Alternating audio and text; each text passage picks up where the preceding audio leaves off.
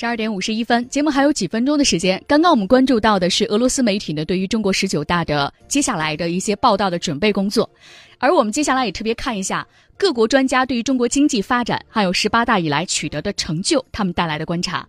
我们首先来听到的是乌兹别克斯坦驻华大使巴赫季于尔塞易多夫，我们来听一下他带来的观察。我非常高兴能够见证中国这五年来取得的辉煌成就，也认真学习中国的发展经验。现在全球任何一个问题没有中国的参与都无法解决。我认为中国取得辉煌成就最主要的原因是以习近平总书记为核心的中国党和政府很好的完成了这五年来各领域的发展任务。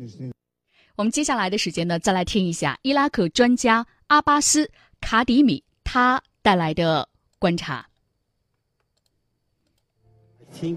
我认为，在过去的五年中，中国取得了巨大的成就。我看到了中国的高铁，我们看到了中国正在创造巨大的财富。中国在世界舞台上正扮演着一个引领者的角色。毋庸置疑，中国的声音正在被全世界听到。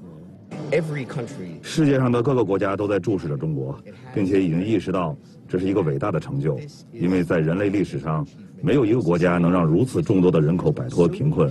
无论在速度、规模还是范围上，中国应该深深引以为傲。我们再来关注一下美国专家艾瑞克·尼尔森他带来的相关的观察。中国经济的发展让人印象深刻，得到了世界赞誉。